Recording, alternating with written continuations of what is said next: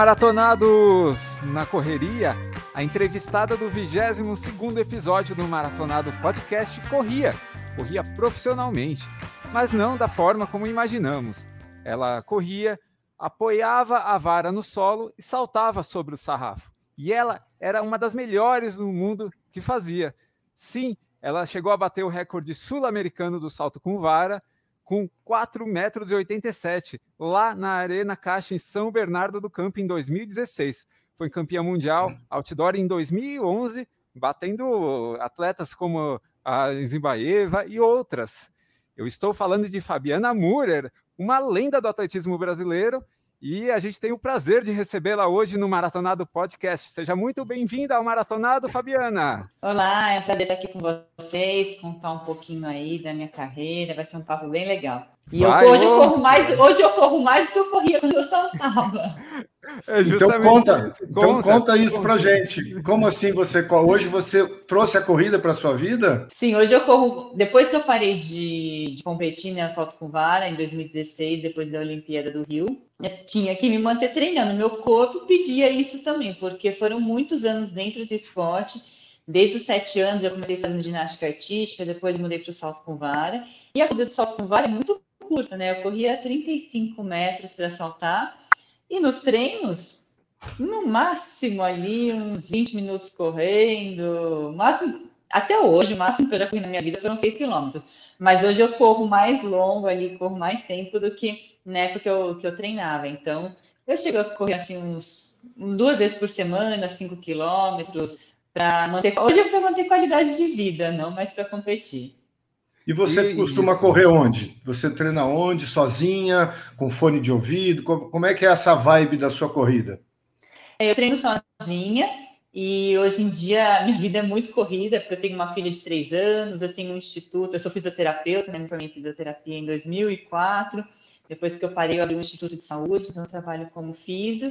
Então, às vezes, tem uma janela assim entre uma, um paciente e outro. Eu coloco o tênis, me troco e vou correr. Então, é, é, perto da, da marginal aqui onde eu estou. Então, eu saio correndo pela marginal, chego no Parque do Povo, dou duas voltas e volto correndo. E é uma e delícia correr lá. De né? casa, né? é, às vezes eu saio correndo de casa, moro perto do Parque do Ibirapuera, vou correndo, corro, dou uma voltinha curtinha ali no parque e volto. Então, cada dia eu estou num lugar correndo, é sempre um momento que eu tenho ali, ah, hoje eu vou fazer, eu gosto muito também de fazer tiros, né, aquelas corridas mais velozes que é o que eu fazia quando eu saltava, então eu sinto um pouco de falta disso. Então, às vezes também eu faço uns treinos de tiro. Então, eu vou mexendo, eu mesma faço meu treino, o que eu tô com vontade de fazer, mas sempre tem que ter o, o contínuo, né? Tá, aqueles 5 quilômetros mais contínuo. Às vezes eu deixo minha filha do balé, vou correr no Parque do Ibirapuera, volto. Então, é sempre assim, de sexta, que é a balé da minha filha, eu consigo ter uma, uma rotina ali um pouco mais estável mas às vezes eu tenho um tempinho aqui no, no InSport, você... né, da de fisioterapeuta, eu vou lá correr. E você já pensou em participar dessas provas, corridas de rua? Já alguma vez se aventurou nisso? Então, eu já pensei, até uma amiga minha que fez salto comigo, até falou, ah, vamos fazer uma provinha de cinco, né? Cinco é, é cinco dá. aguentar. Eu fiz uma vez na minha vida, foram quatro quilômetros no centro da cidade de São Paulo, mas eu tinha acabado de ter minha filha. Minha filha estava com três meses, e a louca aqui foi correr. E assim, eu já estava treinando um pouquinho, estava fora de forma, mas consegui aguentar bem. O final foi difícil, tinha uma subidinha ali, mas consegui aguentar bem. E gostei, achei bem legal, bem divertido. Você lembra qual era a prova? Ah, eu não vou lembrar o nome, mas era meio que voltado para as mulheres. Era uma ah, voltada para as mulheres. Sim, será que era do McDonald's ou não? Não, não, não, não eu não lembro o nome agora. Enfim, mas me conta, conta para nós como que era o treino exatamente de corrida. Eram tiros, como você disse, quando você saltava. Eram 100 metros de corrida ou mais? Como que era isso? Não, eu vi ela falar que ela corria em torno de 20 minutos. Eu não sei em que intensidade era, eram esses 20 minutos. Eu não corro rápido, não. Só para saltar. Bom, o, a corrida dependia muito do período de treino que eu estava eu tinha um mês de férias que eu ficava totalmente parada, para realmente ficar fora de forma, para depois retomar os treinos. Eu chegava a treinar 5, 6 horas por dia, então era muito intenso e não era só de corrida, né? Tinha musculação, salto, a parte de ginástica também do salto, as corridas. Então, quando eu voltava a treinar, aí que eu corria esses 20 minutos para emagrecer, né? Entrar em forma, aguentar todo o treino, depois que vinha para frente. Cheguei a fazer tiro de mil metros, mas era um, e tinha um treino que era muito legal, porque era, era legal, mas era difícil. 200 metros, 400, 600, 800, mil, e depois tinha que voltar até os 200. E quando entrava num período um pouco mais específico, então era tiros de 200, baixava para 150, mas o mais curto que eu fazia era de 40 e 60 metros. Eram os tiros que eu fazia no período de competição mesmo, para colocar a velocidade total para depois conseguir transferir isso na hora do salto, né? Na corrida com a vara. Mais e próximo da vara, era mais sim. próximo da sua realidade. A realidade do, do, da vara é quantos metros mesmo? Então, eu corria 36 metros para saltar. E a corrida do salto com vara não é uma corrida que o atleta chega na sua velocidade máxima. A gente fala que é uma velocidade ideal. Porque o atleta não está correndo sem nada, né, nas mãos, está com a vara. Então, tem que abaixar a vara, então tem, não pode ser muito veloz, porque senão não consegue fazer essa jogada da vara. Então, é uma velocidade ideal, mas é importante ter velocidade no, no meio, principalmente da corrida, e conseguir perder o mínimo possível de velocidade no final, na hora das jogadas. Entendi, para ter essa potência que você precisa para subir para o alto. E, e, o trabalho de musculação? Vara, é, o importante salto vara é conseguir transferir a energia da corrida para a vara. Aí sim, a vara enverga e joga o atleta para cima. Bom, a é parte incrível, de musculação. Verdade, né? E a parte de musculação? É, então, eu fazia musculação duas vezes por semana e fazia, acho que as pessoas assistiram a Olimpíada, né, agora que acabou de passar de Tóquio, aqueles levantamentos de peso, levantamento olímpico, eu fazia isso. O atletismo a gente usa bastante é, esses exercícios de força, porque tem bastante explosão é, então, são, são exercícios importantes. Agachamento, supino, coisas bem básicas, mas bastante coisas dinâmicas, né? Porque eu precisava disso na hora do salto. No, no, eu não podia ficar muito lenta. E eu também nunca fui muito forte. Eu tentava aumentar a minha força, mas a genética não colaborava, não. Então, eu é, tentava você... usar mais a técnica, tanto na musculação como no salto. É, bom, primeiro deixa eu voltar lá no início que eu, que eu ia falar e acabou que a gente eu quis encaixar na, na pergunta sobre a corrida, é, falar para você que esse programa tem me dado essas surpresas, né? Tá diante de você. Eu, eu torci muito, a gente sofreu muito em alguns momentos, e é, é engraçado como algumas pessoas que a gente nunca viu fazem parte da, da nossa vida. Eu me lembro muito bem, depois, mais para frente, a gente pode falar um pouco disso que tinha uma mulher que era uma russa, inclusive muito bonita, que era imbatível, né? E me parece que ela se tornou amiga sua num determinado momento, se eu não estiver falhando a memória, ela convidou você para conhecer o treinamento dela. Eu acho que você teve algum tempo junto com ela, e, e isso deve ter trazido para você um, mais uma qualidade mais de um, de um nível de um atleta que está treinando lá na Europa, enfim, na Rússia e, e, um dia você ainda conseguiu bater ela. Bom, mas isso depois a gente vai, vai falar. E eu acho também que você trouxe uma coisa para o esporte que é muito legal também, que é um pouco dessa coisa da beleza feminina, né? Que às vezes a gente, a gente gosta de ver no atletismo e tal. As pessoas ter, terem a, a, característica de serem bons, bons atletas, mas também conseguirem manter uma, uma beleza, uma estética, poder ter aquele marketing, né? Isso Você vale para homem e para mulher, claro, né? Não, não é só para mulher, para homem dúvida. vale isso também. Você soube usar isso bem? Você conseguiu fazer algumas campanhas de marketing? Como que você usou essa coisa de você ser uma mulher bonita, atleta de ponta? Como que você usou isso tudo? É, sempre o foco principal era o salto, era o treino. O salto com vara é legal porque trabalha o corpo todo, tem que ter força na perna por causa da corrida, força no braço, abdômen, é, tem que estar magro, porque quanto menos peso para carregar, melhor ali, mais leve fica, né, para saltar. E as varas, elas têm flexibilidade. Então, o atleta não pode ficar engordando e emagrecendo muito, tem que ter aquela constância no peso, porque a flexibilidade da vara depende do peso do atleta. E, lógico, acho que a beleza, o carisma, tudo isso conta na hora de conseguir patrocínio, é, para fazer campanhas. Exatamente. Tanto, é, eu, eu era de uma equipe, a, que era a BMF Bovespa, depois virou a B3, E era muito fechado em relação ao patrocínio isso, porque a empresa queria ter todo o direito de imagem dos atletas, mas a marca esportiva eu tinha, às vezes apareciam umas campanhas que a equipe liberava, então dava para fazer algumas coisas, inclusive a marca esportiva, eu continuo até hoje com ela, mesmo faz cinco anos já que eu parei, mas mesmo assim eles quiseram continuar, porque eles têm muito foco assim, em mulheres, e precisa de mulheres dentro do atletismo também, que às vezes acaba aparecendo poucas, né, que se destacam. Então, eles mantiveram ali me, me patrocinando e é uma coisa legal. Pode falar, pode falar o nome, claro. Ah, tá é a Nike. Eu, claro. É... eu, tava estranhando, eu tava até estranhando que você não estava falando o nome. Aliás, eu vi, eu, vi, eu vi o vídeo, você correndo no, no centro da cidade, um vídeo da, da Nike, né? De 15 segundos no YouTube, mais ou menos. Sim. Sim, Aliás, então, e aí eu prova... fiz várias campanhas muito legais, eu acabo me divertindo também com isso. É, é legal, é um lado diferente, né, do atleta, a gente tem que se, se produzir mais, e mas é, é, divertido, eu gostei bastante de fazer. É, mas é por isso que eu tava, por isso que eu estava falando para você. Eu acho muito legal as marcas. E a Nike tem essa característica de saber trabalhar muito bem com atletas que muitas vezes já não são mais atletas de competição, mas se mantêm ativos com uma imagem muito bem trabalhada. E, e daí você trabalha o que é mais importante para a marca do que a competição em alguns momentos, que é o lifestyle e aí você tem um lifestyle que se encaixa com a marca Nike, é muito é. forte nisso, né? Michael Jordan até hoje e diversos outros atletas que são ícones no mundo.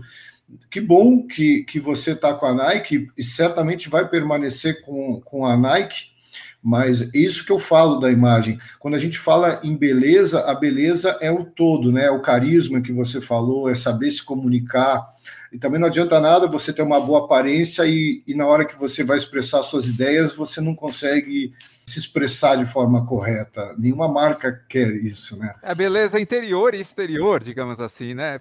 A, a é, interior, a interior. Por falar é em beleza, a, por falar em beleza, a russa realmente era muito bonita ou é, é quem, como é que é que você olhava isso? Ela tinha, né, uma um approach assim muito de uma mulher bonita, né? Sim, sim, ela era bonita, olhos claros, né? Ela também se cuidava.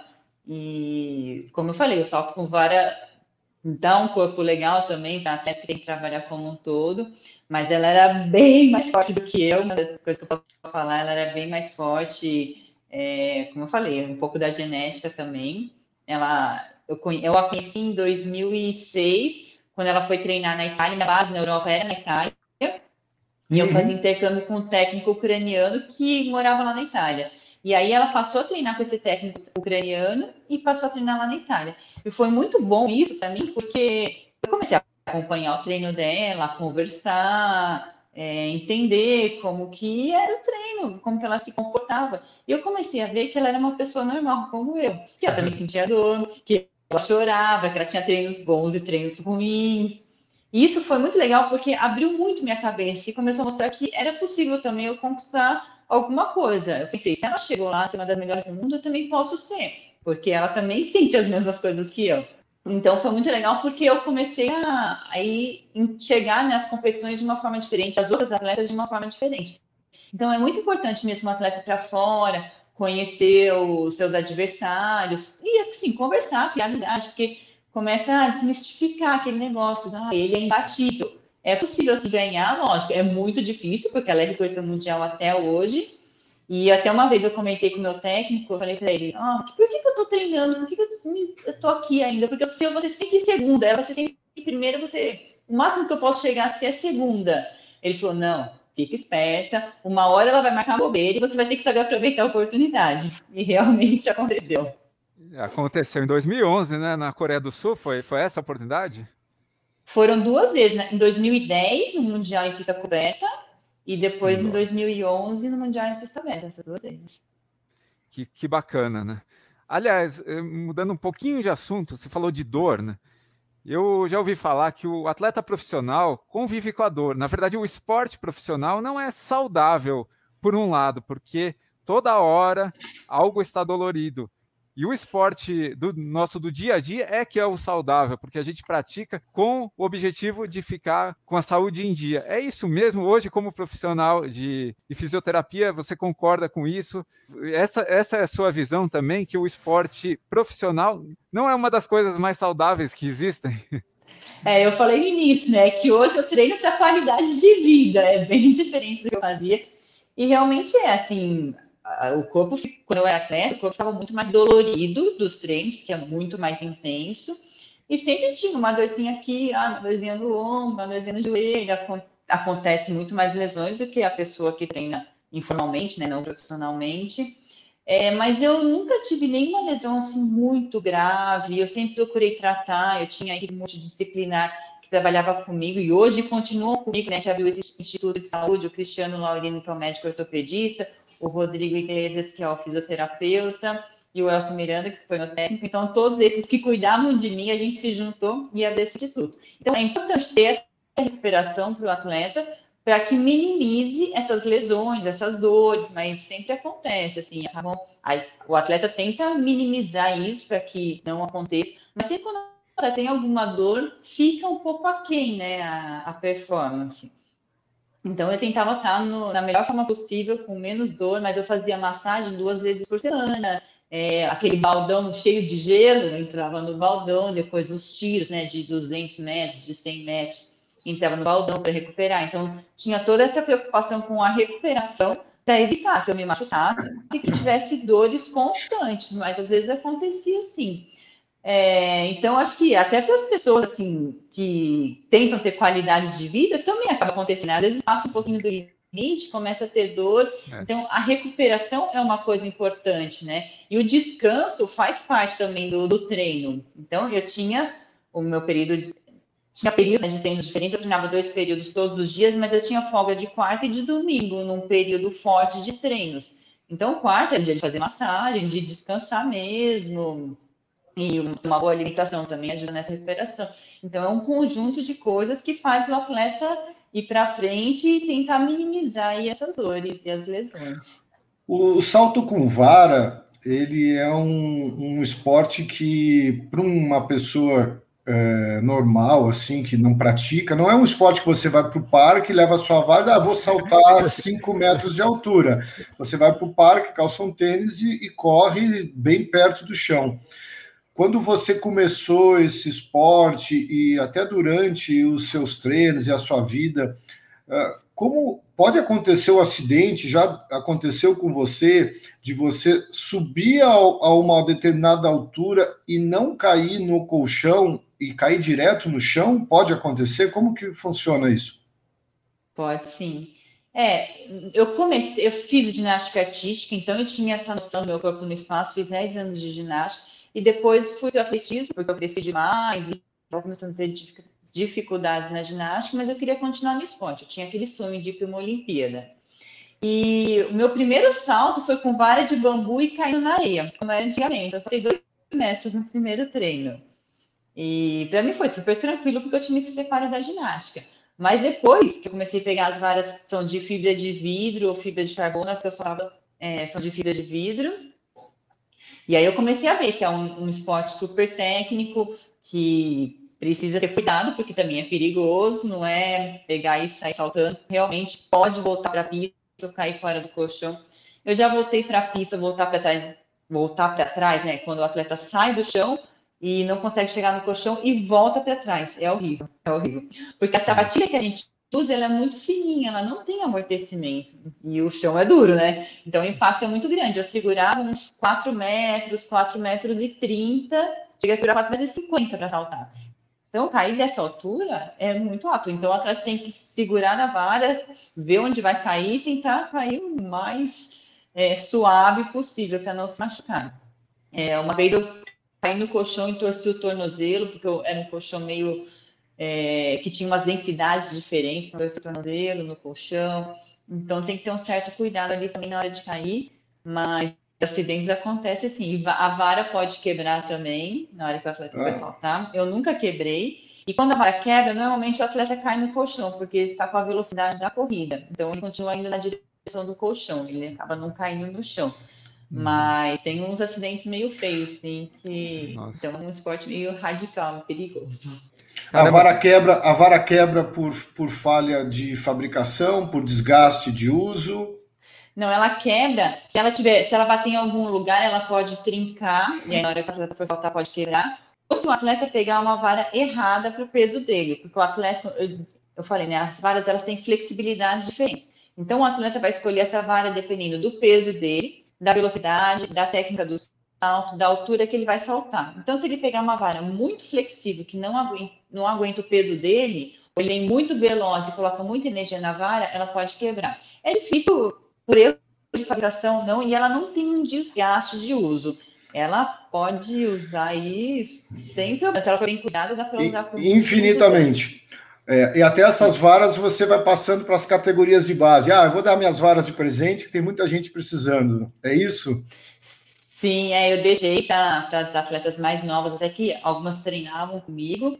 Então, até a técnica agora dessa Juliana Campos, né, que é a melhor que tem no Brasil, é, foi uma, a Carla treinou comigo a técnica dela, então eu deixei as, as minhas varas todas com ela, para ela fazer o desenvolvimento de outros atletas, quem sabe aí vem atletas que no feminino que ganhem medalhas em Olimpíada, em Mundial.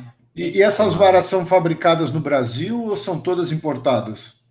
São todas importadas. E aí Nossa, não tem caro, aqui no né? Brasil nenhuma. Onde que não, estão, não onde tem. que estão, onde que estão os melhores fabricantes ou o único fabricante? Não sei quem é o fabricante dessa vara. É, Estados Unidos tem três empresas ali que fabricam e na Suécia, Suécia, que é na região nórdica lá, acho que é Suécia, chama Nordic, né, a marca.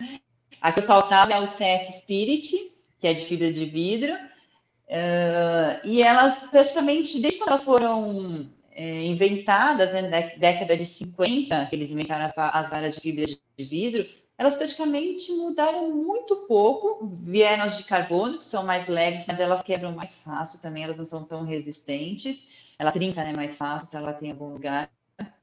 E elas são todas importadas e custam em torno aí de 600 a 800 dólares. E o atleta leva na competição umas 5, 6 varas. Então acaba sendo esporte e o carinho ali. Não é muito fácil não conseguir as varas. E importar as varas para o Brasil sai ainda mais caro, né? Não é só pensar no dólar, na conversão do dólar. Tem imposto, então sai ainda mais caro.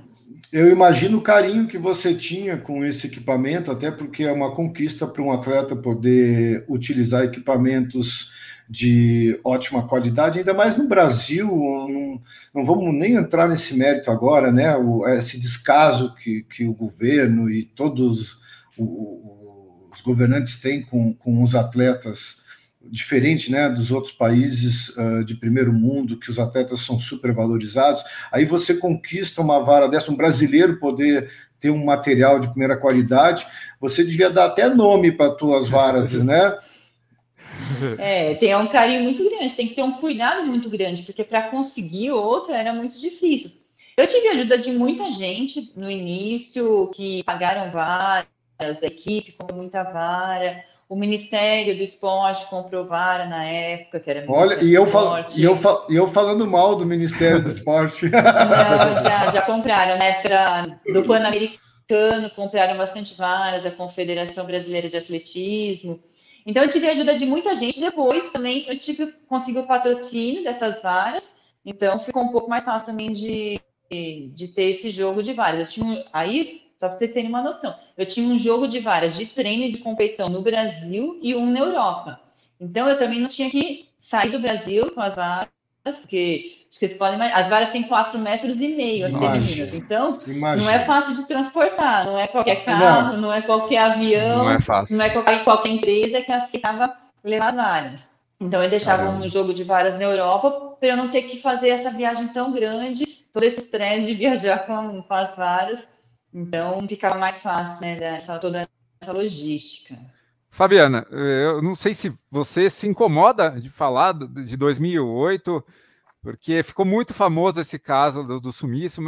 Você, você hoje em dia você fica com raiva quando fala disso, ou para você é natural? Como, como que você encara isso o que aconteceu em 2008? Bom, você é já está tão cansada de falar. Tantas vezes, é, então todo mundo fica muito curioso de querer saber o que aconteceu, entender. e mostrar, né? Foi muito legal porque eu comecei a ver é, que as pessoas se envolveram muito, recebi muito carinho das pessoas depois que eu voltei de lá e ficou muito marcado mesmo esse episódio.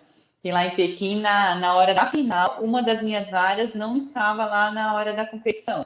E era a segunda vara que eu precisava para saltar. Então, eu fiz o primeiro salto com uma vara mais flexível, que é aquele salto para entrar na prova, é, que está com uma altura mais baixa, e depois a barra vai subindo, e você tem que ir trocando de vara, pegar varas menos flexíveis para verticalizar mais o salto, né? Para que a vara jogue o atleta mais alto. E na hora dessa troca, eu fui procurar minha vara e ela não estava lá. E eu tinha levado vara de treino e vara de competição. Tudo misturado dentro de um tubo, que é onde a gente carrega as varas, para elas ficarem protegidas. E na hora da competição, eles tiraram as varas de dentro do tubo e colocaram dentro de um carrinho. Tinha vários casulos para não aparecer propaganda, né, do fabricante de varas ou qualquer patrocinador que tivesse escrito lá no tubo dos atletas.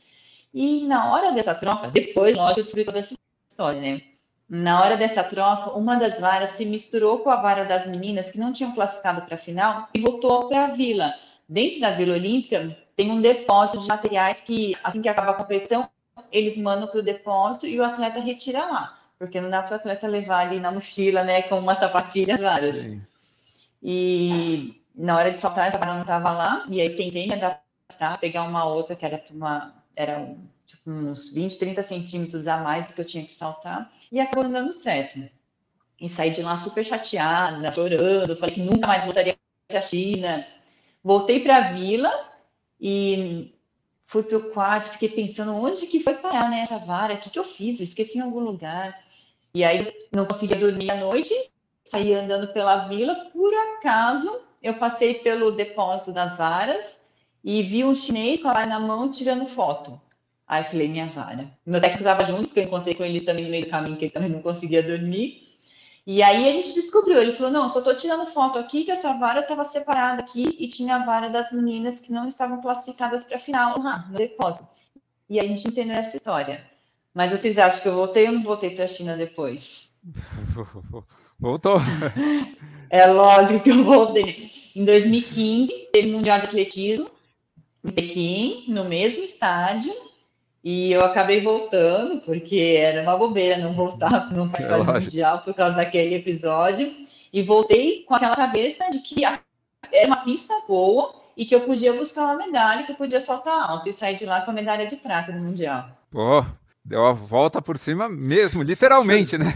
Você sabe, você sabe que é, eu, eu, eu sempre me eu acho incrível essas histórias que acontecem é, esses dissabores que acontecem no esporte, porque eles têm, naquele momento, um, um efeito extremamente negativo, principalmente para o atleta, porque só ele sabe o quanto aquilo gera uma frustração. É, você toda planejada, toda cuidada, teve todos os cuidados para chegar naquele dia na, na melhor forma psicológica, física, aquele era o seu dia você foi para lá com esse pensamento, hoje é meu dia, e chega lá por causa de um equipamento, de, um, de um, uma falta de cuidado, um detalhe que ele representa muito, porque tecnicamente você precisava daquela vara.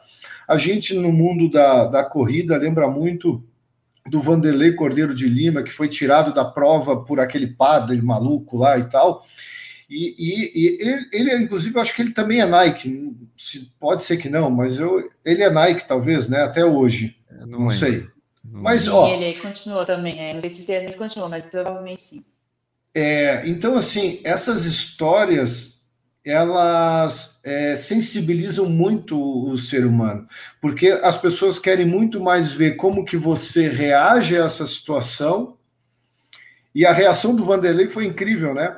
Porque ele foi extremamente, é, como é que se diz, foi um gentleman, né? Ele resolveu continuar a prova e foi terceiro não, colocado. Não reclamou, é. não reclamou, não foi, não brigou, simplesmente entrou no estádio comemorando o fato dele estar ali e aquilo humanizou muito ele.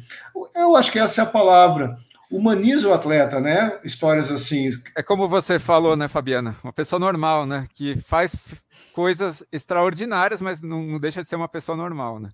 Sim, eu acho que é muito legal, assim, a, eu tentava encarar essas dificuldades bem um lado bom. Isso aconteceu comigo para me deixar mais forte. É, eu preciso melhorar minha técnica para que isso não aconteça mais. Ou eu estou com alguma dor, então eu tenho que melhorar minha técnica, porque se eu fizer certo, eu não vou mais sentir dor. Então, eu sempre procurei ver o lado bom das coisas ruins que eu passava, ou uma competição que eu ia mal, porque assim a gente cresce, a gente aprende. Eu acho que são através de experiências mesmo que a gente aprende e a gente se fortalece também na vida.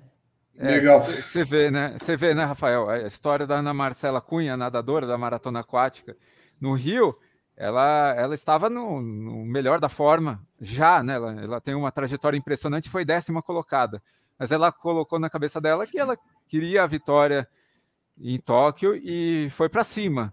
Então, na verdade, assim, ela conquistou no Rio um resultado bem pior do que o da estreia dela, com acho que 16 anos em, em, em, Pequim, que ela foi quarta colocada, se eu não me engano, na maratona aquática.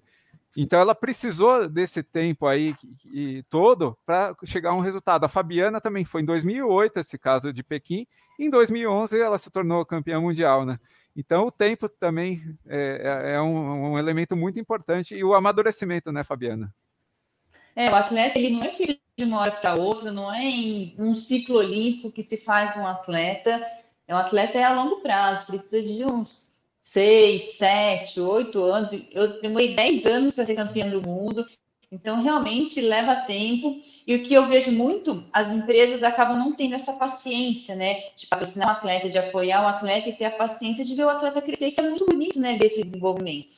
Eles já querem aquele atleta que já está se despontando, que vai ser medalha, que vai se destacar, mas é, é muito legal ver o atleta crescer também. Então, acho que as empresas têm que mudar um pouco essa ideia, tem que patrocinar o atleta para ele crescer lá da base e aí sim se tornar um grande atleta. Acho que, e mesmo a, a, a imagem da empresa fica muito melhor se, se mostrar isso, né? que sabe como que é o ciclo do atleta, que ele pode, é, que ele cresce aos poucos, né? Que ele vai ganhando aos poucos.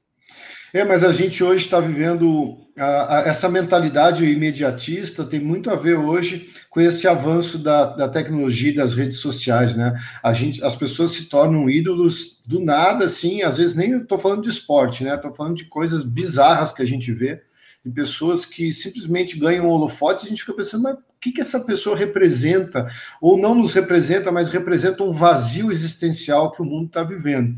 Quando a gente fala de esporte, graças a Deus eu percebi nessa, nessas Olimpíadas novamente que o esporte continua tendo uma aderência emocional muito forte com o ser humano. Isso é uma coisa que continua e, e, e, permanece, e isso eu acho importante. Novos esportes entraram na, nessa Olimpíada e aí surgem, surgem, surgiram brasileirinhas, brasileirinhos, pessoas novas, e que só foram reconhecidas depois que saíram de lá eh, vencedoras. É engraçado, já, já estavam lá, então a mentalidade continua sendo o seguinte: tem holofote, tem espaço publicitário, vai vender mais para a nossa empresa, vai fazer boa campanha, patrocina não tem essa mentalidade de construção de um atleta, né? É, eu acho que as coisas tendem, a tendência, né? Eu não sou um futurólogo, mas eu acho que a tendência é essa coisa cada vez ficar mais imediatista.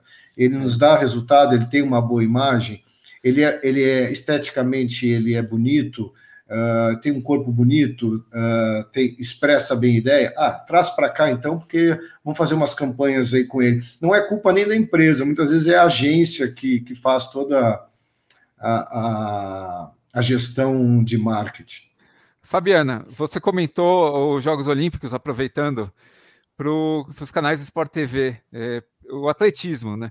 O que me chamou a atenção foi como você teve desenvoltura para comentar as outras provas como que era isso na época em que você competia? Você ficava observando uh, as provas de pista e as outras de campos, arremessos? Uh, como, como que era isso? Porque você tinha muita segurança no que você falava ali na, naquele aquele momento, né? Comentando. É, o atletismo ele é muito grande, né? São várias provas acontecendo ao mesmo tempo. Lógico que salto com vara também é muito fácil eu os atletas, é fácil falar o nome dos atletas também, porque eu já sei também, estou acostumada. Porque tem alguns atletas que o nome é complicado ali. Mas, lógico, tem provas que a gente assim, que eu e as pessoas têm, gostam mais, gostam menos. eu sempre gostei muito das provas mais de campo, né, que a gente chama, como saltos, é, até arremessos, o Darlan Romani, né, eu acompanhei muito ele, toda a trajetória dele, porque ele treinava no mesmo local que eu, a mulher dele fez salto com vara comigo, então foi um, um, uma prova do atletismo que eu passei a, a conhecer e entender um pouco mais pela convivência, é, mas também com conversas com os técnicos, as provas de velocidade também acabava vendo um pouco melhor, e até praticava um pouco como corrida com barreira, fazia parte do meu treino, salto em distância, então são coisas que eu usava no meu treino, então eu entendo um pouco mais da técnica. Mas as corridas de longa distância, ou a marcha atlética, são provas assim que eu eu não tinha muita afinidade. Aí haja estudo, eu estudei bastante também. Para entender conversei com técnicos, conversei com o Adalto, que foi técnico do Marilson, na maratona, então, para entender sobre relação de tempo, que é um tempo forte, que é um tempo fraco, para uma prova na pista também, né, que é diferente do que correr na rua, porque não tem é, diferença de, de nível. Então, foi através de estudos ali e conversas. Eu acho que coisas que a gente não sabe, se a gente for atrás, se a gente for estudar, conversar, dá para aprender sim. Mas eu sempre gostei muito da atletismo e procurei acompanhar, assim, é, várias provas, mas algumas realmente eu deixava meio de lado. Mas agora que, que eu tive que comentar também, eu estudei um pouquinho também para conseguir ter essa desenvoltura e passar informações legais também para o público, até em relação à curiosidade, que eu acho que é legal, ou a técnica, como que surgiu a prova. Acho que são coisas importantes para as pessoas entenderem né, do, do esporte, das provas, porque no Brasil a gente não tem essa cultura de fazer na escola, é, praticar todos os esportes, todas as provas atletismo na escola. Então, é, é, as pessoas não sabem a dificuldade que é fazer aquilo. A gente, eu vejo muita crítica das pessoas, eu entendo que é por causa disso, porque elas nunca tiveram essa experiência, elas não sabem a dificuldade. Não tem na base, também né? tentava é. passar isso para o público também que estava assistindo a Olimpíada. É, por exemplo, o Darlan foi no programa do Danilo Gentili. Foi muito bacana, porque ele colocou Danilo Gentili para fazer a prova no palco, né? Então foi super divertido isso. O Danilo Gentili viu como que é difícil. Ele arremessou tipo 3 metros, alguma coisa assim. Então as pessoas não têm noção de como é difícil, né? É, muito difícil mesmo. Imagine, um peso de 7 quilos, mais de 20 metros. É, se a gente for pensar, é praticamente impossível, né? Pô, eu achei muito legal, você vê, ó, é, eu não sabia que você tinha trabalhado na transmissão do Sport TV, porque eu não assisti Sport TV, inclusive eu nem tenho mais Sport TV, cancelei a, a net aqui em casa, porque não assisto TV, assisto muito pouco, assisti sempre os, os jornais, os telejornais, e procurei ver as principais cenas, da, acabei vendo mais o, o resumo compacto, mesmo, né? é, o compacto, não consegui por conta do trabalho acompanhar como eu gostava. E os horários também não ajudavam muito, né? Porque era no Japão e tal. Mas que legal, é isso que eu falo. É, você, você já mostrou aí o espírito que é o espírito de um atleta. Ó, eu quero fazer, mas eu quero fazer bem feito. Eu quero estudar, eu quero dar algo a mais, eu quero entregar elementos diferentes, eu quero fazer do meu jeito certamente você deve ter se divertido muito. E aí, vai seguir essa carreira de televisão? Já te convidaram para fazer alguma coisa? Como é que foi o resultado disso? É, eu gostei bastante, foi puxado por conta dos horários também, dormia muito pouco à noite, duas horas, três horas por noite, depois dormia um pouquinho de dia, o horário livre era estudando, é, mas foi bem legal, bem divertido, a gente vê que os narradores também procuram estudar também lá na Sport TV, para que passe também informações certas né, para as pessoas. É, por enquanto, só nos comentários ali, quando me chamarem, estou à disposição, porque eu gostei bastante. Você, é, falou do, você falou dos narradores, como eu só vi os compactos de TV aberta, e aí eu vejo o Galvão Bueno narrando skate, surf, sei lá o que, que ele narra. Cara, eu fico maluco, eu digo, gente do céu, dá vontade de desligar a televisão. Eu juro para você que tem coisas que eu não consigo mais. Eu, é uma coisa, eu tô falando uma coisa muito pessoal minha. O Galvão, cara, o Galvão tem coisas assim que eu acho que pô, tem que saber a hora de parar. O Galvão já passou do tempo dele. O narrador, ele tem que ter. E eu tenho um outro, o Kleber Machado também é um cara que eu digo, gente, é muito clichêzão, é sempre de discursinho e tal Eu falo isso abertamente porque eu adoro transmissão, mas eu gosto de transmissão inteligente. E quando especializada, você trans... né? Especializada, especializada, pô, é isso. Você o Everaldo trans... Marques, por exemplo, ele, ele narra de tudo, mas o Everaldo Marques é um profundo estudioso. Ele, por exemplo, ele narra desde o futebol americano até o atletismo, mas você vê que ele estuda mesmo. Ele é, é o nerd própria... do, do, da transmissão, né? E a própria emoção que ele transmite tem que ser uma, uma emoção que não adianta. É, é, Ronaldo, é, não, é você realmente entender do que você está fazendo, e porque aquela emoção hoje do Galvão, a gente vê que ele acha ele está amparado, na verdade, numa história, né? Que é uma história que já passou. Uh, e tá todo mundo, acho que todo mundo não, eu, eu sou todo mundo eu tô cansado, não posso mais ouvir essa. E eu fiquei pensando Mas, por que que coloco esse cara para transmitir legal, coisas tão. Foi bem legal tão no legais. Sport TV, foi, foi bem bacana. Imagino. Eu acompanhei, é, eu e a minha esposa ficamos vidrados nas transmissões do atletismo. Pô, aquela, aquela, aquela prova em que a holandesa caiu e ainda venceu foi demais, né? Você estava comentando aquela?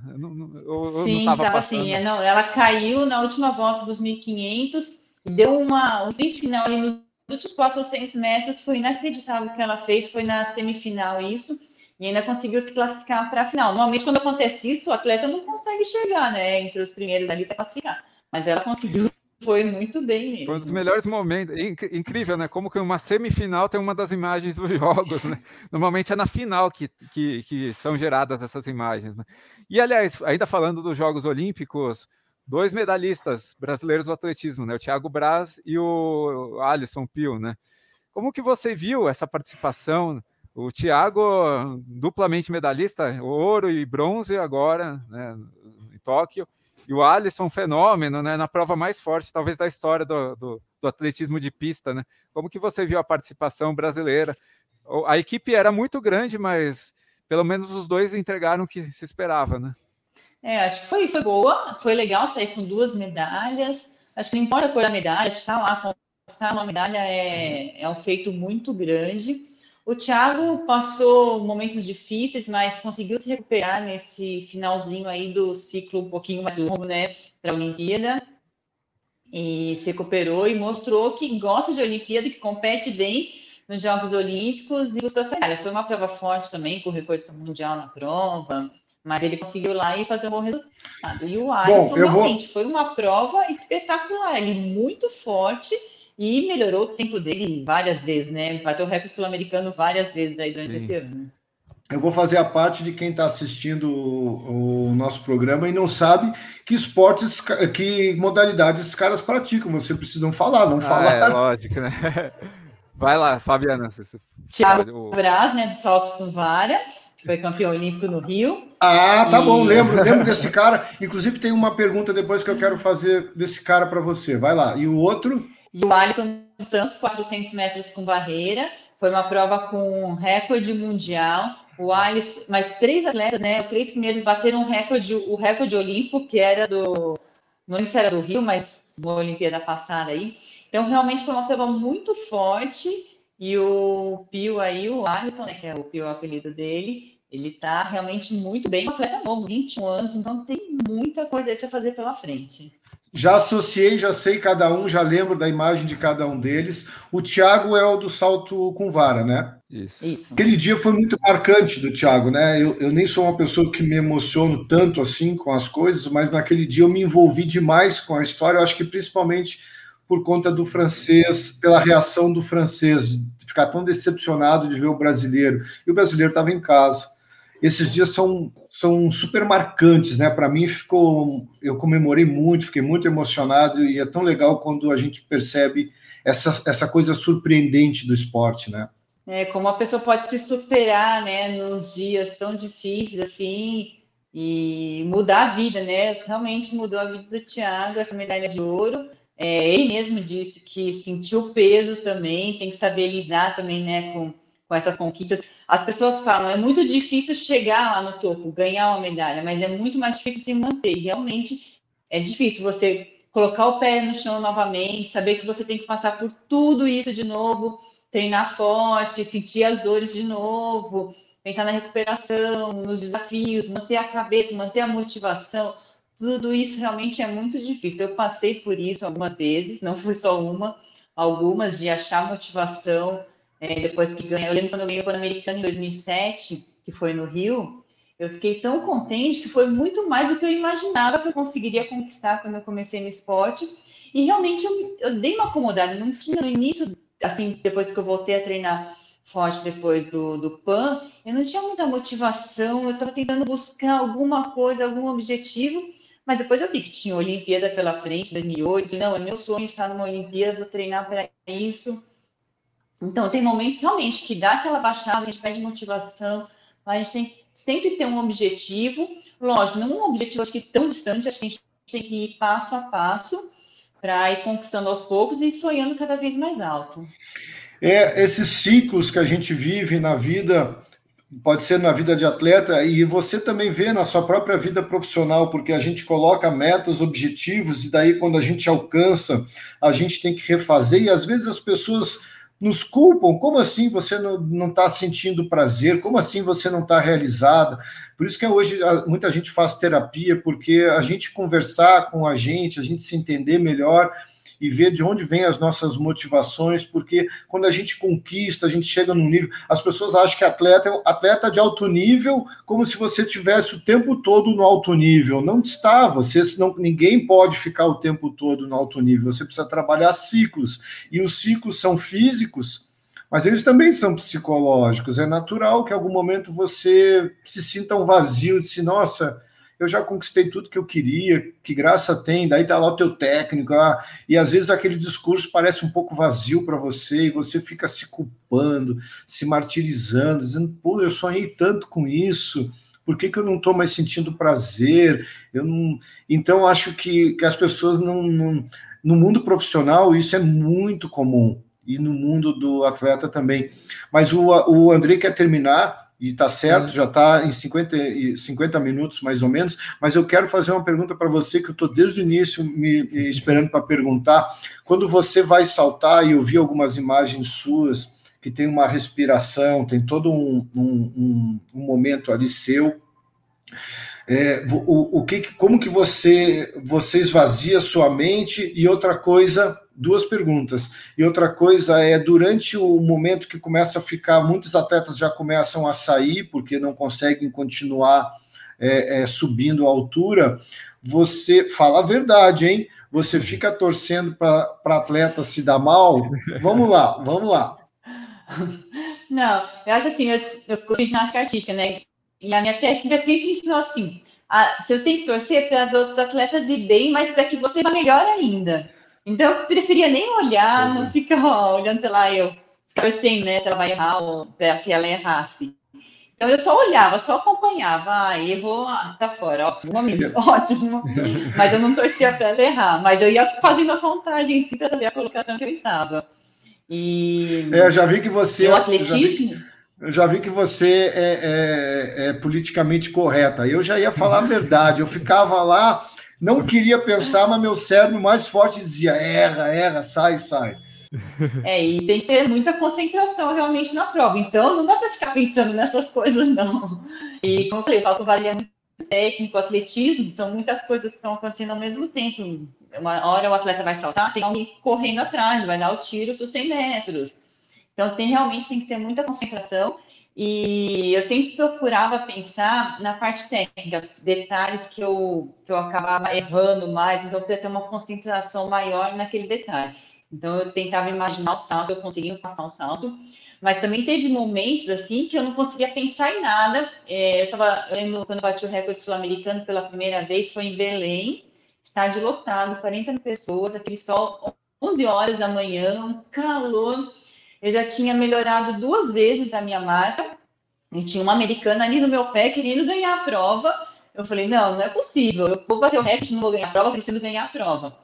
E aí foi um momento, eu, lógico, eu estava bem treinada, mas foi um momento que eu falei, ai, não vou pensar em nada e deixar o salto acontecer. Eu só escutei o barulho da torcida, as pessoas me incentivando, batendo palma, corri, saltei, consegui passar e ganhar a competição. Então, são momentos que ficam muito marcados, assim, um momento que é, você consegue se desligar de tudo e você está tão focado no seu salto ali, tão bem treinado, você não precisa nem pensar em nada que as coisas acontecem.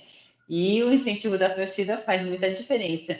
Não teve lá em Tóquio, mas eu acho que isso acabou, não, acho que não prejudicando, porque os atletas mantêm, a, tem que manter, achar uma forma de manter motivação e concentração, mas a torcida ali faz uma diferença. Acho que poderia ter sido um pouquinho mais bonita ainda a Olimpíada se tivesse a torcida. Eu ainda fiquei com uma coisa na cabeça sobre a prova da qual você participou de corrida. Eu tenho agora duas opções para você me responder qual foi. Ou foi da Mulher Maravilha ou foi da Empreendedoras em Ação. Você se lembra? Empreendedoras Empreendedoras, ação... empreendedoras. Ah, então Isso, eu participei também essa. dessa prova. Eu também fiz essa prova. Certo. Não era só feminina, que legal. E antes de encerrarmos, eu vou apresentar a minha camiseta, é da Fuse Experience, e foi um evento agora em julho de retomada, né, dentro de um shopping.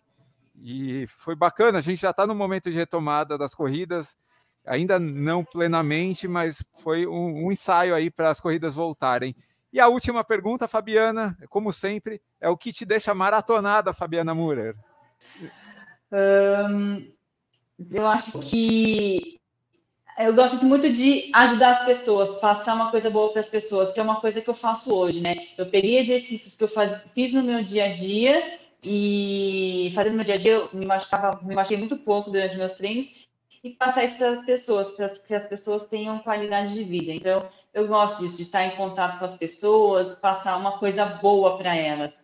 Então, é, eu, eu, eu acho que estar tá no meu trabalho aqui é uma coisa que me deixa contente em poder ver que uma coisa que me ajudou pode ajudar as pessoas também. Aliás, aproveitando, passo os contatos da sua clínica, por favor, para os nossos ouvintes, espectadores, enfim. Bom, é o InSport, aqui, fica na, Gabriel Monteiro da Silva, em São Paulo. Esse aqui é o símbolo, deixa eu mostrar aqui. Posso, posso fazer propaganda? Oh, claro, fica à vontade. E então, só acessar o site. Né? aqui, temos muitas. Isso, só acessar o site, institutoesporte.com.br. E temos várias áreas aqui. Posso, a gente pode ajudar vocês na parte de dores, como fisioterapia, médico, nutricionista, massagem, cardiologista, e o, é, avaliações também, avaliações para quem pedala, para quem corre, a gente também tem aqui. Então, é muito amplo aqui, as portas estão abertas para todo mundo. E o melhor de tudo, ser atendida pessoalmente pela Fabiane Murer. Fabiana. Sim, Fabiana Múria. Legal, Fabiana. Muito obrigado pela participação no Maratonado, Rafael. Se obrigado. da Fabiana, por favor. Obrigado, Fabiana. Adorei, adorei conversar com você. Obrigado por essa oportunidade. Obrigada, foi bem divertido também, gostei bastante. Acompanhe nosso canal no YouTube, inscrevam-se, ativem o sininho e esse foi mais um episódio do Maratonado Podcast. Até o próximo.